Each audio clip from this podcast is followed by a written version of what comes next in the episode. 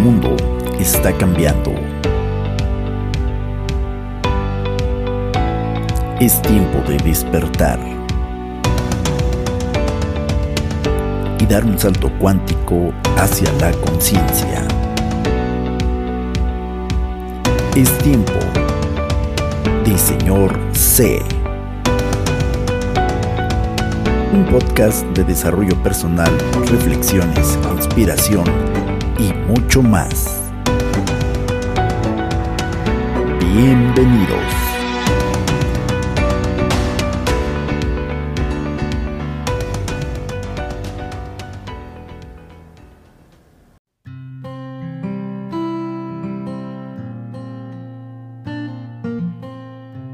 ¿Qué tal amigas y amigos? ¿Cómo están? Bienvenidos a este episodio número 22. Qué bárbaro, ya 22 episodios. Y pensar que esto comenzó mientras lavaba yo trastes y se me vino la idea de compartir esto a través de, de un podcast.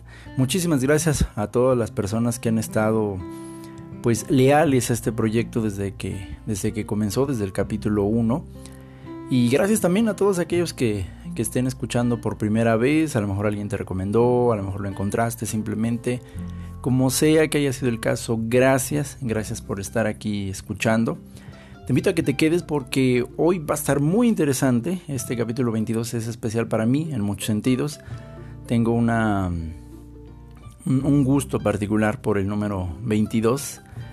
Y hoy quiero recordar remontarnos un momento a nuestras clases de álgebra allá en, la secundaria o tal vez en, la prepa, no sé, dependiendo de tu escuela o tu, o, tu ciclo educativo donde has estado. Quiero comentarte que seguramente recuerdas una famosa ley de los signos que tuvimos que aprender todos, así de cajón todos tuvimos que aprenderla para poder resolver nuestros primeros ejercicios básicos de, álgebra. ¿Te acuerdas ese famoso libro del árabe, ¿no? El famoso Baldor, que para muchos era así como, pues como la Biblia que llevábamos a la escuela. Y, era un libro impresionantemente ancho y, caro de conseguir, ¿no? Entonces creo que todo el mundo lo cuidábamos, nadie, nadie cometía el error de prestarlo. Eh, se le sacaban copias, pero no, no se prestaba. Y, bueno, en las primeras hojas de ese libro de, de Baldor y de cualquier libro de álgebra, que después por fortuna ya empezaron a salir otros muy buenos, menos anchos e igual de, de, de, buenos explicando el tema, había una ley, y hasta la fecha sigue existiendo porque como las matemáticas era seguramente eterna, una ley de los signos que es muy interesante y ya verás que tiene que ver con el episodio de hoy. Esta ley establece que aplica para la suma, para la resta, para la división o la multiplicación y prácticamente es un principio de positivo y negativo. los signos, en este caso hablando en términos matemáticos, positivos y negativos se refieren obviamente en una representados en una gráfica, en una gráfica lineal.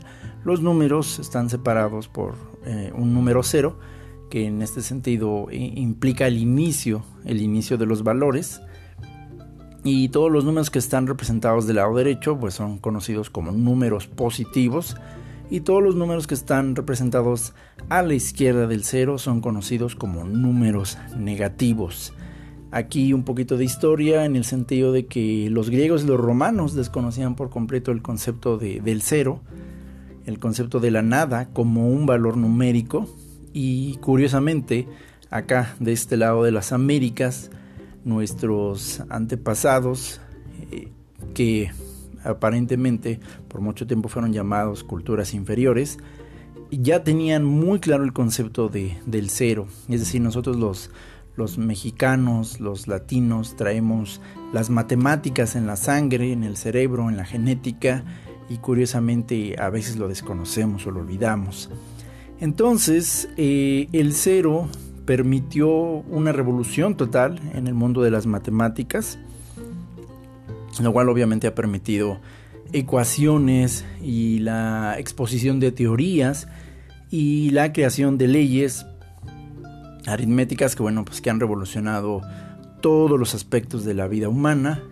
Eh, lo más notorio por ejemplo es en el mundo de la computación o en el mundo de la física cuántica bueno este brevario cultural regresamos al tema de los números positivos y negativos y, entonces se habla de que en cierto momento cuando tú estás realizando actividades u operaciones específicamente numéricas, pues tienes que conocer de qué lado está el, número para en ese momento atribuirle un signo, que en este caso, bueno, ya sabemos, el positivo pues es como una, como una cruz y el negativo pues es una rayita, es decir, es un símbolo positivo menos un valor, eso es realmente lo que significa. Y entonces puedes hacer operaciones entre números negativos y positivos. Y de ahí es que se conoce la famosa ley de los signos. Esta ley de los signos establece que positivo más positivo siempre te va a dar positivo. Un ejemplo es 2 más 2, 4. La ley establece un segundo elemento que es positivo más negativo siempre te va a dar negativo. Un ejemplo es 4 menos 2, siempre te va a dar 2. El tercer elemento de esta ley de los signos establece que negativo más positivo siempre te va a dar negativo. Y el mejor ejemplo es menos 4 más 2 te va a dar menos 2. Finalmente se establece que negativo menos negativo te va a dar positivo o en este caso negativo por negativo te va a dar positivo. Y el mejor ejemplo es menos 2 más menos 2 siempre te va a dar menos 4 y en este sentido llamé precisamente este episodio lo positivo de lo negativo y viceversa porque creo que en este momento de despertar de la conciencia que estamos viviendo tan maravillosamente en este año 2020 a la par y o pese a esta situación de, pandemia y de, y de una situación de confinamiento que se ha extendido extremadamente más allá de lo, de lo esperado. Ya he hablado de esto en, en otros episodios anteriores, pero en medio de este hermosísimo despertar de la conciencia que estamos viviendo, Debo señalar lo que también mencionaba en el episodio pasado, que existen viejos sistemas que siempre buscan perpetuarse, siempre existe una resistencia al cambio en todas las áreas, en todos los sentidos, en todas las culturas y en todos los momentos de la humanidad. Una vez que un sistema se establece, este sistema regularmente tiene una serie de componentes positivos y negativos, y la idea de un sistema pues es que, es que se establezca, se crea una maquinaria simbólica o literal que le da forma y vida a ese sistema de tal manera que se, que se mantiene solo. Esa es una característica de los sistemas, ¿no? Los sistemas se vuelven eh, autoconstructivos, se sostienen a sí mismos y una regla claramente dice que el sistema no puede combatir al sistema. Entonces, eh, esos viejos sistemas que hemos vivido como seres humanos, que realmente en la historia del ser humano, pues hemos vivido diferentes eras, eras de la humanidad, y esta última que estamos viviendo, que apenas empezó en el siglo XIX, lo que llamamos formalmente la era moderna, pues es, muy corta, es muy corta, es decir, no, no llevamos ni 100 años eh, ni 100 años de, de, lo que formalmente podemos llamar la era moderna. Entonces, en ese sentido, ahorita que estamos entrando a un nuevo modelo de conciencia, donde la era de la información prácticamente está, no es que se esté terminando, pero su, su periodo de, de, existencia crucial está empezando a ver un, de, un, una, especie como de declive en el sentido de que el boom de la era de la información prácticamente eh, está encontrando su pico más alto y estamos empezando a ver una especie de, descenso. Esto no significa que la tecnología se va a acabar, al contrario, se está potenciando y se seguirá potenciando en muchos sentidos y ya lo veremos ahora que ingrese la tecnología 5G porque sus aplicaciones serán puestas en práctica en prácticamente todas las áreas de la vida humana. Pero a la par, a la par de esta era de la información, eh, se ha creado también con muy buenos resultados para todos lo que ya se conoce como la era de la conciencia. En este sentido, ninguna era está peleada la una con la otra, eso es importante decirlo, al contrario, la era subsiguiente de la, de la humanidad, el desarrollo de la humanidad, casi siempre guarda relación directa o es producto o resultado de su era anterior. Y entonces estamos entrando en una era prácticamente de la conciencia, donde los temas espirituales están volviendo a retomar mucha fuerza. Vemos que a lo largo de, de la historia moderna, el tema de la conciencia es un tema que se ha querido levantar en diferentes momentos, pero pues digamos que siempre ha habido una resistencia a, esto, ¿no? Un sistema básicamente basado en el materialismo, pues busca perpetuar la importancia de lo material sobre lo no material, sobre lo intangible. Y en ese sentido, bueno, pues eh, para mí eh, uno de los, de los momentos eh, más cruciales de la era moderna donde empezaron los primeros cimientos de la era de la conciencia, fue precisamente la, época de los años 60. Y los años 60 son una época donde precisamente en un periodo de alta mm, conciencia materialista, como era la guerra en Vietnam, se, se levanta un grupo de personas precisamente para una generación, sobre todo de jóvenes, cansados de esta de esta forma de pensamiento materialista y dicen, o sea, ¿por qué tenemos que seguir haciendo guerras estúpidas?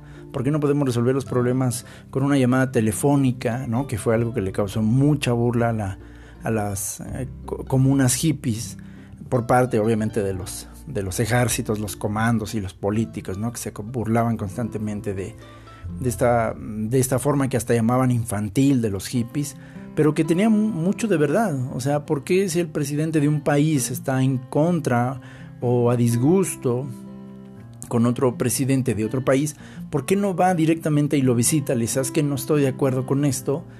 Y, y si no puede ir, bueno, pues que le emite una llamada, ¿no? Es más, eh, en un caso, porque simple y sencillamente no se quedan de ver en un parque, en un llano, y ahí arreglan sus diferencias entre ellos, ¿no? Eh, ¿por qué, un, país tiene que declarar la guerra a otro y mandar a miles de personas que ni siquiera tienen nada que ver con el pleito original entre estos dos personajes? Y sin embargo van y sacrifican sus vidas eh, a nombre de dos personas que están cómodamente en sus casas o en sus despachos presidenciales viendo los resultados de, esos ataques, ¿no? Y en ese sentido, eh, la comunidad hippie de los años 60 pues invocaba un principio más, más de unidad y decía basta de este sistema materialista que, que nos pide que, que, combatamos al otro como viéndolo diferente, ¿no? Como viéndolo separado de nosotros, cuando en realidad somos uno, o sea, sí, a lo mejor él tiene un color medio amarillo en su piel, pero pues es un tema de pigmentaciones naturales. Nosotros posiblemente nos vemos más rosaditos, y, eso no nos hace superiores a ellos. Ellos puede que sean un poquito más chaparritos, nosotros tal vez un poco más altos, pero son cuestiones eh, biológicas, fisiológicas. Pero de fondo, de fondo, cuando se quita la piel y se quita todo esto, pues nos damos cuenta que nuestros huesos son, son del mismo color, ¿no? Son, son un blanco pálido. Y no importa, no importa en qué lugar del mundo, no importa de qué color sea tu piel, tus ojos, no importa el idioma que hables, cuando mueres, simple y sencillamente los huesos de todos son exactamente los mismos, son del mismo color, son exactamente los mismos, el mismo número de, huesos existe en cada ser humano y cumplen exactamente las mismas funciones. Entonces, en ese sentido, no, no tiene sentido una, una guerra así.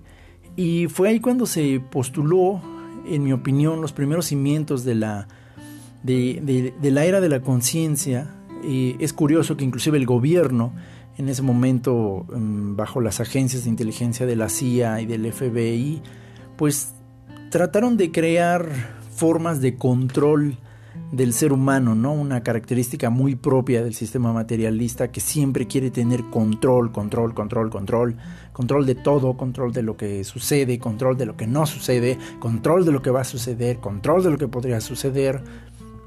Y uno de los sueños más mm, perversos y malvados de, del pensamiento materialista, sin duda alguna, es el control de otros seres humanos, ¿no? Siempre esta obsesión de, decirle al otro piensa como yo pienso, siente como yo siento, opina lo que yo opino. Y los seres humanos bajo este espíritu materialista siempre quieren ser una suerte de semidioses que decidan así en, en cada detalle lo que la otra persona tiene que pensar o sentir y si esto incluye la manipulación de su libre albedrío, de su pensamiento, hay gente que ha dado muchas muestras claras de que no le importa pasar por encima de eso y están dispuestas a obtener el control inclusive de la mente de las personas, que, es un nivel muy alto ya porque quien tiene el control de la mente de una persona prácticamente tiene el control de su alma, de su espíritu. Estamos hablando de, de un terreno muy profundo, una invasión eh, absoluta en muchos sentidos. Y estas agencias crean una, un proyecto underground o secreto, ultra secreto, queriendo utilizar las drogas, bueno, como, como, se les conoce, las drogas para tratar de controlar la mente, ¿no? Empiezan los experimentos con LSD, experimentos que duraron 12 años, eh, patrocinados, pagados con dinero de los ciudadanos norteamericanos, se hicieron experimentos con la población norteamericana y se hicieron experimentos fuera de Estados Unidos con otros países, eh, con otras poblaciones minoritarias.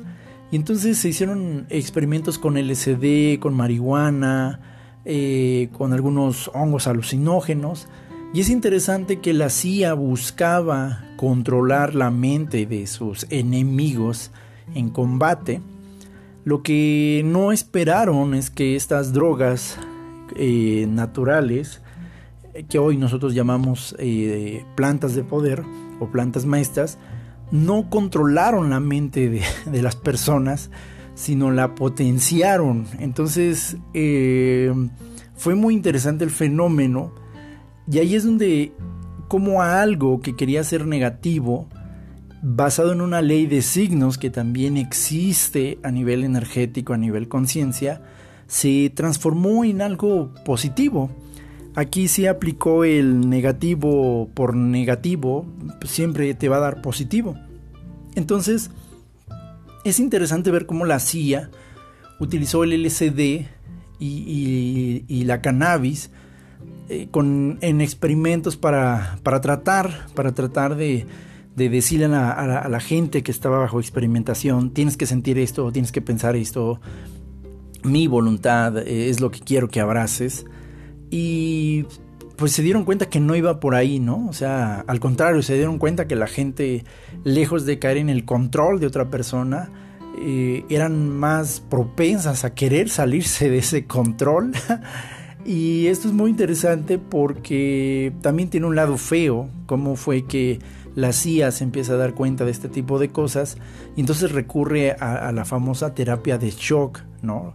Que, la verdad es, un, es, un, es, una historia que permaneció oculta por muchos años, eh, gracias hasta que llegamos a esta época mucho más reciente, a partir de los años 90, eh, gracias al, incremento de información distribuida en Internet libremente, y gracias a esas personas, investigadores y pensadores críticos, alternativos e independientes que muchas veces son llamados conspiradores por los medios oficialistas y estatistas, pudimos descubrir que la CIA trabajó proyectos de control mental basados en, doctrina de shock, terapia de shock literalmente eléctrica y psicológica, ¿no? Entonces se dieron cuenta que el LSD y la cannabis no estaban funcionando para controlar a otras personas, al contrario, se dan cuenta que esto resultó eh, en contra del sistema materialista porque la gente despertaba, decía, oh, mm, no puedo ver la vida igual, o sea, después de que probé el LCD o, la cannabis o un hongo alucinógeno, que realmente pues, era, era una forma de, de, los famosos apitos, y, se dan cuenta que, ellos pueden ver la, otra realidad que el resto de la gente no veía. Entonces dicen, uy, esto está peligroso, este, salió peor. Entonces empiezan a utilizar la terapia de choque y un proyecto que, bueno, que muchos de ustedes seguramente ya han escuchado, que es el famoso proyecto Monarca o MK Ultra, que sí, sí existió y hasta la fecha se presume que, que sigue existiendo y que prácticamente pues es, es el control del ser humano de una forma extremadamente materialista, o sea, se dieron cuenta que solamente a base de, de un trauma, el ser humano, la mente del ser humano podía doblegarse a tal punto que efectivamente se podía crear una especie de control. Y este control obviamente bueno pues eh, rebasa toda ética toda moral y se obtiene cierto grado de control sobre la, sobre la mente de otra persona pero a cambio de reducirle todas sus capacidades espirituales y todas sus capacidades racionales voluntarias entonces es interesante, y cuento esto como contexto porque a mí me parece muy importante, entender cómo, cómo el sistema materialista busca precisamente inyectar siempre algo negativo en un sistema que en sí mismo ha demostrado ser muy positivo. Y entonces, en ese momento, en los años 60, como en otros momentos, por ejemplo, eh, vino siempre eh, una parte que yo llamo el exceso, ¿no? Eh, llegan los años 60, el movimiento hippie se levanta, la gente empieza a tener un despertar de conciencia, empieza a consumir masivamente el LCD y la cannabis, algunos por moda, otros porque realmente entendieron perdón, qué había detrás de, esta, de estas formas de potenciación mental y obviamente, bueno, pues la policía, el sistema empezó a decir que, pues, que no, que eso era muy malo, que etcétera, etcétera, etcétera. Crearon muchas campañas de desinformación para que la gente no tuviera acceso a estas herramientas que le permiten a la gente ciertamente, a partir de ciertas edades, y quiero dejarlo bien en claro, la potenciación de su, de su, de su espíritu, de su alma y de su mente. Así que fue creada una serie de, de falsos positivos donde se creó la imagen gracias a la televisión y gracias a, las películas de que la gente que estaba despertando la conciencia pues era gente loca, gente fanática, gente muy absurda. Y también justo en ese momento pues se dan una serie de, movimientos espirituales en Estados Unidos donde efectivamente se empiezan a cometer una serie de abusos en la búsqueda de, un despertar espiritual. En esa época, bueno, pues tenemos por ejemplo la famosa comunidad de Osho, que mucha gente desconoce eh, la historia detrás de Osho y sus enseñanzas y su comunidad, que es interesante, una, un grupo que comenzó como una comuna hippie en Estados Unidos y después se sale de control, traen una teoría bastante eh, sexualizada, se cometen una serie de excesos, el líder Osho es perseguido en su país por, por una serie de problemas legales aquí en Estados Unidos, que un grupo donde, como muchos grupos y sectas, pues el líder es lo máximo, él siempre estaba rodeado de lujos, de mujeres, eh, cuestiones sexuales y sus seguidores pues eran pobres, humildes y tenían que estar siempre a disposición de él. Después recibe una traición de parte de su mano derecha, que era una mujer que también quiso crear su grupo. Y hasta la fecha es la continuadora del proyecto Osho. Pero esa es una historia que ya dejaré para, para los que quieran este, investigarlo por su cuenta. También se da el, fenómeno de la secta de Jim Jones, ahí en Guyana, un grupo que en búsqueda de la espiritualidad, pues comete una serie de excesos. Y entonces eh, se crea una muy mala fama alrededor de los grupos que estaban queriendo un despertar espiritual porque surgen estos excesos eh, también entre la iglesia pentecostal, en medio de lo que yo considero a mi título personal un verdadero mover espiritual. Eh, de pronto se empiezan a dar los excesos, empieza a salir gente muy emocionalista y entonces quita el énfasis del mensaje principal que era Dios, el amor, el prójimo y el despertar de la conciencia para dar énfasis en la emoción, en el sentimiento, en cómo te sientes mientras estás en la búsqueda espiritual. Y entonces se producen una serie de excesos, un grupo de televangelistas que después empiezan a enfatizar en, el emocionalismo, en el dinero, en la posesión, en la abundancia, que abandonan muy pronto el mensaje principal y de raíz, que era precisamente el amor, la conciencia, todo eso. Y bueno, pues estos movimientos siempre terminan desinflando los despertares espirituales y la gente prefiere quedarse con el pensamiento materialista porque dicen, ah, es más seguro, mejor, mejor este, no me alucino, me quedo aquí, me conformo con el resto de la maquinaria y de ahí no me muevo. Entonces, en los años 90 vuelve a haber un despertar de, conciencia justo otra vez, donde yo lo vi, yo lo viví, yo lo experimenté. Eh, se dio principalmente en, muchos círculos de, iglesias eh, cristianas evangélicas. Y hay un despertar de conciencia muy padre. Eh, en estos círculos es muy conocido lo que se conoce como avivamientos, es decir, son moveres espirituales que, son muy reales. Puedes experimentar situaciones sobrenaturales muy maravillosas, pero el énfasis no es la experiencia en sí misma, sino el porqué de la experiencia. Y entonces la vida de mucha gente en verdad se, vio muy transformada y, México fue la sede de un movimiento espiritual muy interesante durante la mayor parte de la década de los noventas. Literalmente hubo muchos milagros en la vida de mucha gente, yo fui testigo de, muchos de esos moveres espirituales. Yo mismo en mi cuerpo recibí un milagro y lo digo sin ningún tipo de pena de, parte de Dios en, mi espalda y lo vi en, mi familia y en mucha gente a mi alrededor. Y, también hay un despertar de conciencia muy simultáneo que se empieza a dar en los alrededores, por decirlo así. Y mucha gente también empieza a despertar a la conciencia de la importancia de, pensar, de sentir bien, y, esto está bien. La gente empezó a cambiar su mentalidad, sobre todo en México, esa mentalidad de siempre corruptos, el que no tranza no avanza. Se empezó a cambiar mucho la mentalidad y prueba de ello, en mi opinión, un reflejo de eso fue el gran cambio de gobierno que vimos en los años 2000, que después, bueno, por cuestiones políticas ya muy humanas, pues eh, se fue deteriorando y bueno, pues regresamos a épocas muy oscuras en la vida política, pero este podcast no tiene la intención de hablar de política. Así que el punto al que voy es que en cada momento de despertar de la conciencia surgen excesos y en ese sentido es nuestra labor estar muy atentos a cómo opera esta ley de los signos en el mundo matemático, porque es una ley que también opera en el mundo espiritual. Hay un principio que es conocido inclusive como un principio hermenéutico, que es como es arriba es abajo, como es afuera es adentro. Y es verdad, las matemáticas son prácticamente pues el sistema circulatorio del universo, de la conciencia, y, las matemáticas también son un reflejo de cosas que están sucediendo en el mundo espiritual. Entonces, eh, aquí yo veo en este año 2020 y esto es un movimiento que creo que empezó muy fuerte desde el 2018, un nuevo despertar de la conciencia, un nuevo mover, cada vez son más fuertes, cada vez son más, más potentes, cada vez hay más revelación, cada vez hay más, más despertar, cada vez hay más, más cosas por, como por aprender, como más carnita.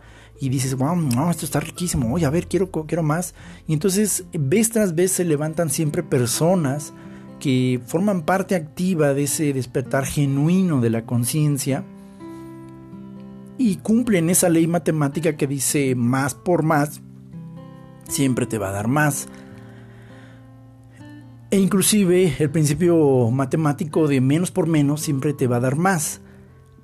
Y, siempre va a haber personas que se levantan aprovechando esos momentos de conciencia en el exceso. Entonces siempre hay personas que que empiezan a decir una serie de cosas que poco a poco hacen que la gente se aleje del, elemento raíz del despertar de la conciencia y se enfoquen en lo que está alrededor de, de la esencia. Es decir, la gente se empieza a ir mucho, muy rápido por el tema del emocionalismo, el sentimentalismo, Y esto muy pronto va acercando a la gente al tema del materialismo otra vez. Entonces, en ese sentido, eh, aquí es donde caemos en una situación que de pronto confundimos, confundimos muy pronto la idea real de lo positivo, confundimos el positivismo, confundimos lo negativo, confundimos el negativismo, confundimos el optimismo y confundimos el pesimismo. Y de pronto usamos todas estas palabras como si fueran sinónimas y no lo son. Creo que una base para entender el proceso de tu vida, por qué de pronto tienes momentos de mucha gloria y de pronto tienes momentos donde podríamos decir que, tienes tu propio infierno, es porque no logramos entender qué son los conceptos exactos de los que queremos hablar. Entonces, vamos a empezar hablando de qué, es positivo. La palabra positivo viene, viene del, latín positus y una adicional que en este sentido es eh, como un complemento que es tibus. Entonces, positus es una palabra latina que significa poner, es una palabra que significa posición. Y en ese sentido tenemos también la otra palabra compuesta que es tibus, que significa algo que es activo o pasivo. Entonces, en este sentido, lo positivo, desde el punto de vista de la etimología, se refiere única y exclusivamente a algo que ha sido establecido. Puede ser por una manera convencional o accidental. Es decir, positivo significa algo que fue puesto y que se considera así establecido. Eh, el sol es, es una estrella. Ok, eso es algo positivo, es decir, algo que se puso ahí y que existe porque fue algo convencional, es decir, algo que vino como resultado de una discusión y se llegó a la conclusión de que así es, o simplemente fue accidental, como en el caso de la ley de la gravedad. Simplemente una serie de, estudios o de experiencias abren la realidad de que algo es así, aunque por mucho tiempo se llegó a pensar que no era así, o que tenía su origen en otra causa. Entonces, en ese sentido, resumen, la palabra positivo significa justo eso, algo que ha sido establecido. Eso es lo que significa la palabra positivo. Y ahora veamos la contraparte que es lo negativo. Negativo viene del latín negare, que significa decir no. Y también tiene un complemento que es exactamente el mismo que la palabra positivo, que es tibus, es decir, que viene en relación activa o pasiva. Y lo negativo es justo aquello que niega la validez o la realidad de algo considerado positivo. En su parte más etimológica, negativo es justo lo que dice no. Eso que dicen que es, no es. Eso, eso es el significado real en su etimología de negativo. Positivo es algo que dice eso es. Negativo es algo que dice no, eso no es. Y quiero que veamos por qué es importante la etimología de las palabras que utilizamos, porque eso nos va a dar pie a entender claramente lo que está pasando en nuestra vida, nuestra conciencia. Ahora, veamos qué es el positivismo, porque positivismo no es lo mismo que positivo. El positivismo es una teoría que considera que el único medio de conocimiento es la experiencia comprobada o verificada por los sentidos y fue propuesta por un filósofo y profesor llamado Auguste Comte en el siglo XIX. Repito, el positivismo es el resultado de una serie de pensamientos, filosofías que dicen que el único medio de conocimiento es la experiencia comprobada, verificada por los cinco sentidos del hombre. Es decir, eh, el filósofo Comte señalaba que todo aquello que puede ser visto, olido, escuchado, tocado y sentido es lo único real, es lo único que existe. Eso es, en términos eh, filosóficos, el significado real de positivismo. Es decir, yo como ser humano digo que mi cuerpo es real porque yo lo puedo ver, tocar, oler, sentir, percibir. El alma, mm, pues, a ver, ¿a qué huele el alma? ¿A qué sabe el alma? ¿Cómo se ve el alma? Entonces yo digo, mm, no, el alma no existe porque no, mis cinco sentidos no la pueden filtrar. Qué interesante. Y el positivismo se considera, en resumen, la actitud realista y práctica de una persona ante la vida. Pon atención a esto, por favor. La actitud realista y práctica de una persona ante la vida. Es decir, antes, antes de los años 80, y ahorita te voy a explicar un poco, antes de los años 80 el positivismo se refería prácticamente a una cuestión que podíamos asimilar mucho a la doctrina materialista. Mira, a mí no me interesa lo que no puedo ver, a mí me interesa lo que puedo ver y qué puedo hacer con eso que puedo ver. Yo puedo ver que yo puedo sacar semillas de la tierra y convertirlas en frutas, y esas frutas las puedo vender y después de venderlas puedo hacer un negocio y de ese negocio puedo tener dinero para tener una casa y hacer una vida. Entonces eso es mi positivismo oye, pero que hay un Dios y que, o que hay un ser espiritual, que hay un espíritu en tu corazón. Ay, mira, mira, mira, honestamente, eso no es real, eso no es práctico. ¿Puedo vender a Dios? ¿Cuánto me dan por 50 gramos de Dios? Mm, nada. Ah, bueno, pues no me interesa. No es positivo para mí. No es positivismo. Wow, qué interesante, ¿verdad? Ahora bien, veamos qué es el negativismo. El negativismo en sus orígenes es una doctrina que niega toda realidad y creencia, es prácticamente una actitud de rechazo sistemático.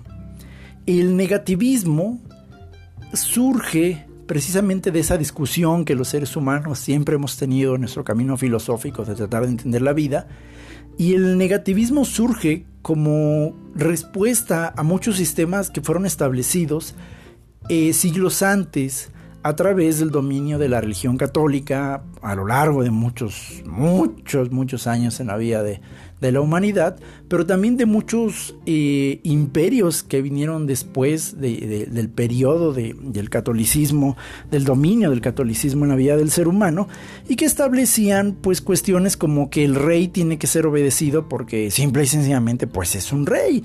Y entonces pues arriba del rey pues hay muchos años de dinastía y hay un linaje y etcétera, etcétera, etcétera. Y gracias a doctrinas de negativismo, por ejemplo, pues tuvimos movimientos sociales revolucionarios como precisamente la Revolución Francesa, ¿no?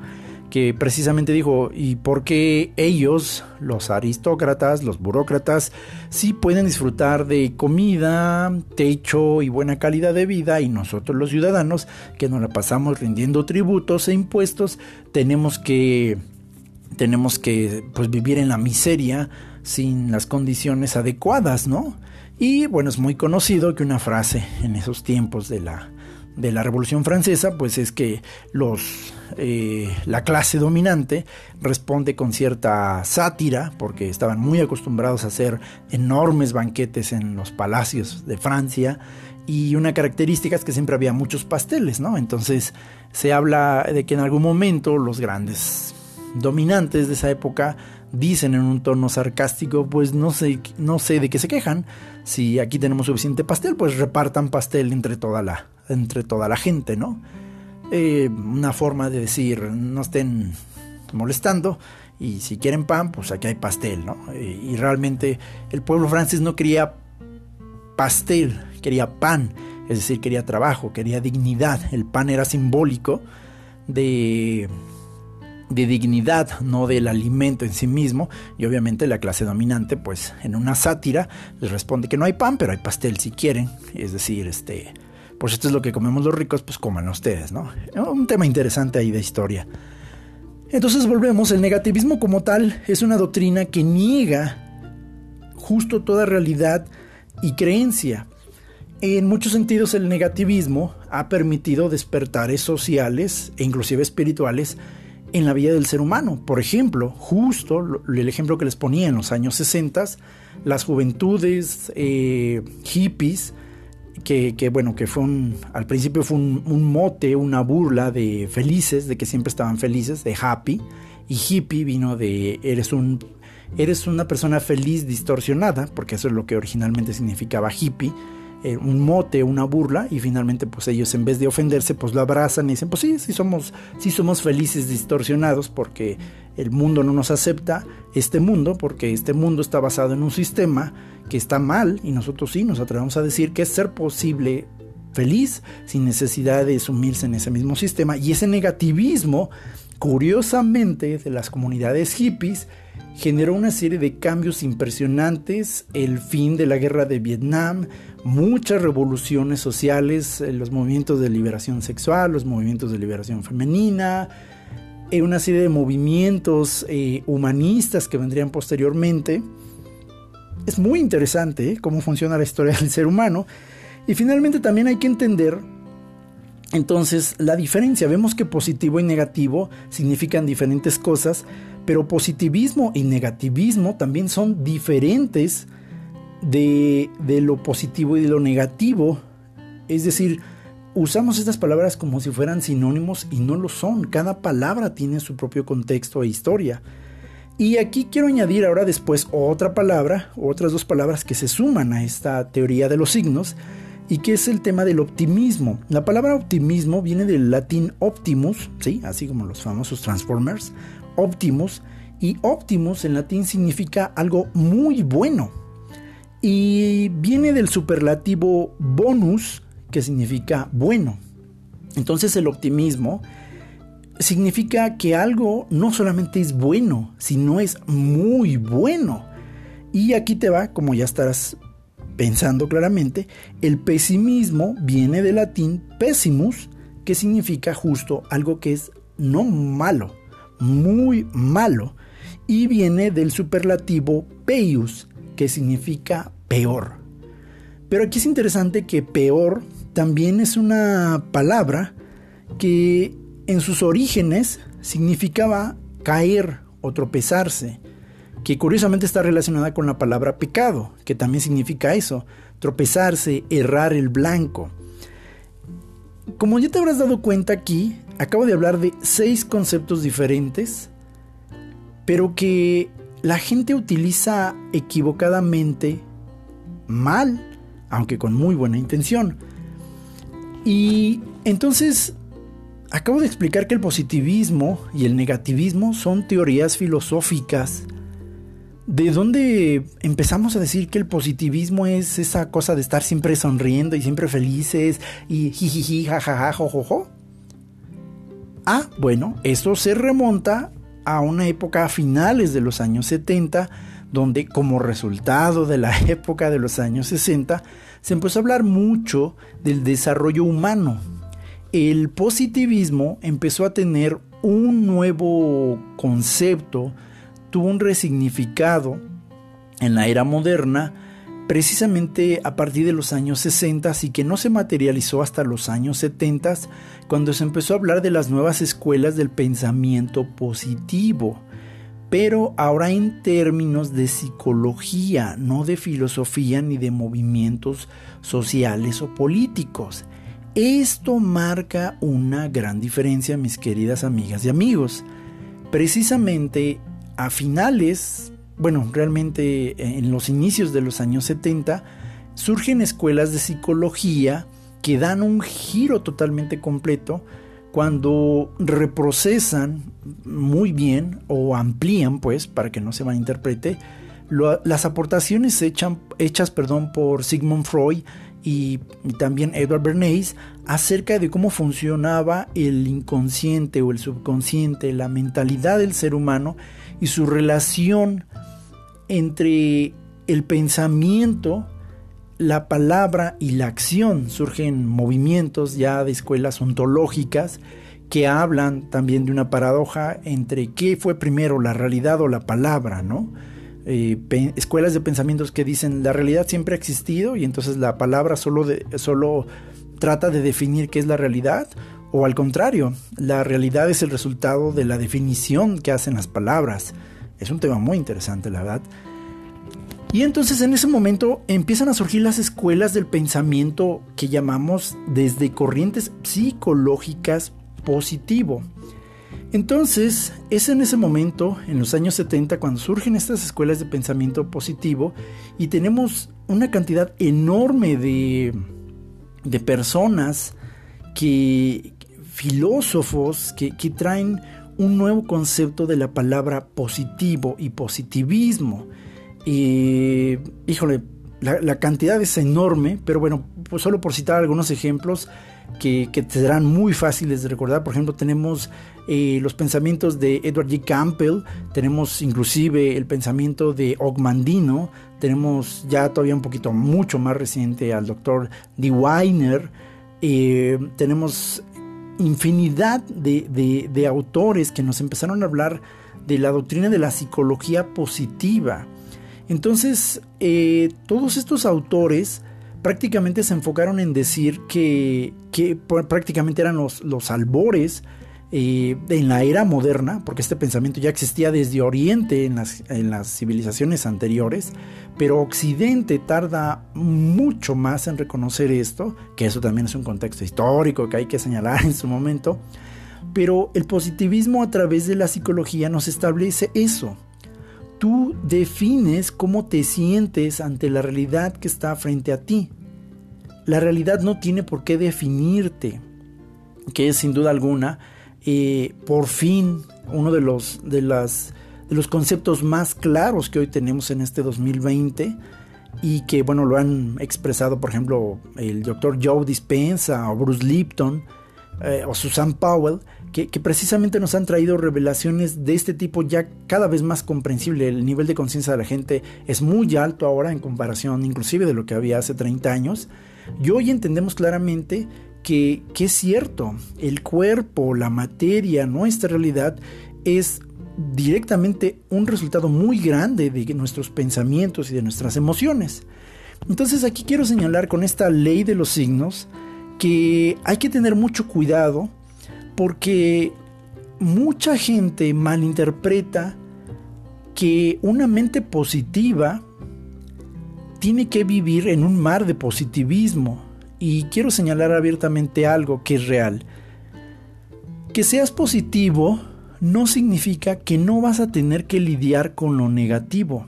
Por favor, quita de tu cabeza, en la medida de lo posible, es una invitación, no es una orden, ese pensamiento de que a una persona positiva no le pasan cosas negativas. Si piensas así te vas a hacer mucho daño en tu ser espiritual, te vas a hacer mucho daño en tu ser de conciencia. La vida está compuesta de, de, matices entre lo blanco y lo negro. Estamos en un mundo dual, en una realidad dual, al menos aquí en este planeta, y eso implica que no todo es negro y no todo es absolutamente blanco. Si pudiéramos, si puedes ver ahorita en tu cabeza una barra así pantónica que parte del lado izquierdo al lado derecho, donde del lado izquierdo está el color blanco y del lado derecho está todo lo negro y puedes mover tu vista de izquierda a derecha lentamente, podrías ver una franja entre los dos extremos que te va a mostrar muchos colores blancos y de pronto muchos colores grises y de pronto colores más oscuros y justo así es la vida. La vida en general es un conjunto enteramente positivo. Esto lo dicen los cabalistas principalmente, que señalan que el bien es lo único que existe. Y esto también lo, enseñan otras doctrinas, por ejemplo como el budismo o, el budismo zen, que lo establecen muy claramente. El bien realmente es lo único que existe. Este universo está hecho de bien. Todo el universo es positivo. Y prueba de ello es que el universo está hecho de matemáticas, porque las matemáticas son un reflejo eh, de, lo bien que está hecho este universo. Todo se explica a través de matemáticas porque las matemáticas son un bien, es positivo, son números que están ahí diciendo no somos productos de un caos, independientemente de las teorías del Big Bang y todo esto, el universo tiene mucha estructura, e, es un, es un elemento positivo en sí mismo. Y sí, tiene algunos rasgos negativos que son necesarios para la culminación de, sí mismo. Entonces, aquí es importante porque si no entendemos este concepto de lo positivo y lo negativo, vamos a olvidar que existe una ley de los signos. Entonces mucha gente apuesta, inclusive en este despertar de la conciencia, porque siempre quieren que de la ley de los cuatro signos, que ya, que ya vimos que existen cuatro diferentes enunciados, quieren que solo siempre les pase el primero. No, no, es que más por más siempre debe darme positivo. O sea, debo de, siempre debo de dar positivo. O sea, no, no, no, porque el día que me encuentro con un más que se multiplica por un menos, qué miedo, o sea, me da, me da negativo. Oye, pero ¿qué pasa si tengo un negativo y también lo multiplico por un positivo? Oh, qué asco, me va a dar un negativo. No, no, no, no, mira, a mí dame más por más para que siempre me dé más. En el peor de los casos, dame menos por menos para que siempre me dé más. Pero no quiero los otros dos enunciados, no los quiero. Entonces los evado. Y quiero que sepas que cuando tú niegas los otros dos enunciados de, de estas leyes matemáticas y espirituales, te metes en un problema. Porque ahora caes en una línea de negacionismo. Estamos hablando de lo que ya muchos pensadores de conciencia llaman acertadamente la posibilidad tóxica Hoy gente que ya no sabe cómo lidiar con las cosas malas que le pasan porque dicen, güey, es que yo fui a tomar un curso de Tony Robbins y ahí aprendí que, todo es positivo. Sí, yo, yo, yo fui a un seminario de, Eric the Preacher y ahí siempre me enseñaron que debo de, decir positivo, sí, piensa positivo, piensa maravilloso, ah, ah, ah, no, te, no te conformes con menos, eh, pídele al universo y el universo está obligado a darte lo que tú le pidas. Y, así. Inclusive en muchas iglesias cristianas, evangélicas, católicas, se, enseña un concepto distorsionado de, lo positivo. Muchas veces se habla eh, en sus servicios, y lo digo respetuosamente, sin querer juzgar, pero lo digo si tú que me estás escuchando tienes este tipo de, de fe, la cual respeto totalmente y y, no tengo nada en contra, pero que no te hagas daño, porque a veces hay líderes que predican cosas equivocadas y a veces es muy bonito estar en la parte de, sí, Cristo vive, Cristo me va a sanar, aleluya, aleluya, todo lo puede en Cristo que me fortalece, gloria a Dios, porque la Biblia dice, porque Dios dice, y, y el día que te pasa algo que no es como se supone que tiene que pasar, entonces la gente responde de maneras increíblemente infantiles se trauma, se frustra. Pero ¿cómo? ¿Por qué a mí? ¿Por qué me pasó esto? Dios mío, ¿por qué? ¿Por qué me has abandonado? Dios mío, si yo había sido fiel, si yo esto, si yo aquello, no entiendo. Es más, la gente deja de creer en Dios. Y entonces uno se pregunta, ¿y dónde estaba toda la fe que decías que tenías cuando, cuando todo estaba bien con Dios? Cuando tenías tu más por más y obtenías positivo. Pues el mejor ejemplo, yo lo quiero decir abiertamente, el mejor ejemplo de, alguien que sabía cómo funciona esta vida es el mismísimo Señor Jesucristo. Amigos, seas cristiano o no seas cristiano, estés en un movimiento de alta conciencia, de la corriente filosófica que estés, yo quiero remitirme esta hora a las palabras del Señor Jesucristo, porque son reales y nos ponen muy bien los pies en la tierra. En el Evangelio de San Juan 16:33, el Señor Jesucristo le dice algo a sus discípulos y se los dice en un momento clave. Me encanta, amo, amo a Jesucristo porque es altamente sabio y siempre sabe, siempre supo decir las palabras correctas en el momento correcto. Y no te lo digo en un sentido religioso, pero me encanta que el Señor Jesucristo justo cuando ya está a punto de ser crucificado, que Jesucristo, el Hijo de Dios, el que hacía milagros, el que fue crucificado. Sí, no olvides esa parte de la historia, por favor. Y dice la Biblia en San Juan 16:33 que el Señor Jesús les dice algo a sus discípulos, y creo que es algo que también nos dice a todos los seres humanos, a todos. Y les dice, miren, en el mundo van a tener aflicción. Sí. O sea, se van a enfermar. Sí, te pueden robar. Sí, te pueden despedir. Sí, te pueden secuestrar, te pueden asaltar. Sí, te pueden timar y te pueden quitar mucho dinero. Sí, te van a romper el corazón. Sí, te van a defraudar económicamente, sentimentalmente, espiritualmente. Sí, un día vas a tener todo y un día lo vas a perder. Sí, un día te van a despedir. Sí, un día vas a perder tu coche. Sí, un día te va a dar una enfermedad que no vas a saber por qué te dio. Un día te puede dar un cáncer, te puede dar una enfermedad mortal. Sí. Mm, y súmale lo que tú quieras. ¿Qué?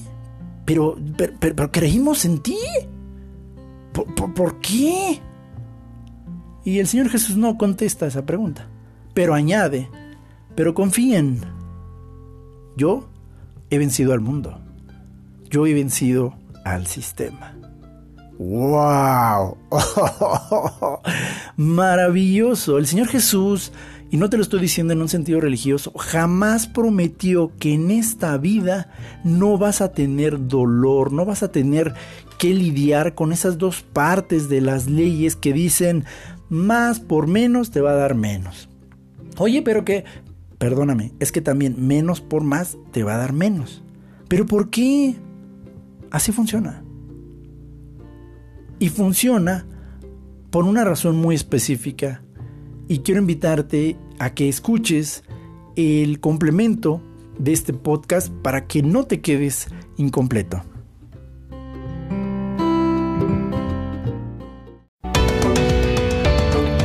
Este fue otro episodio más de Señor C. Muchas gracias por habernos acompañado. No te decimos adiós, sino hasta la próxima. Señor C.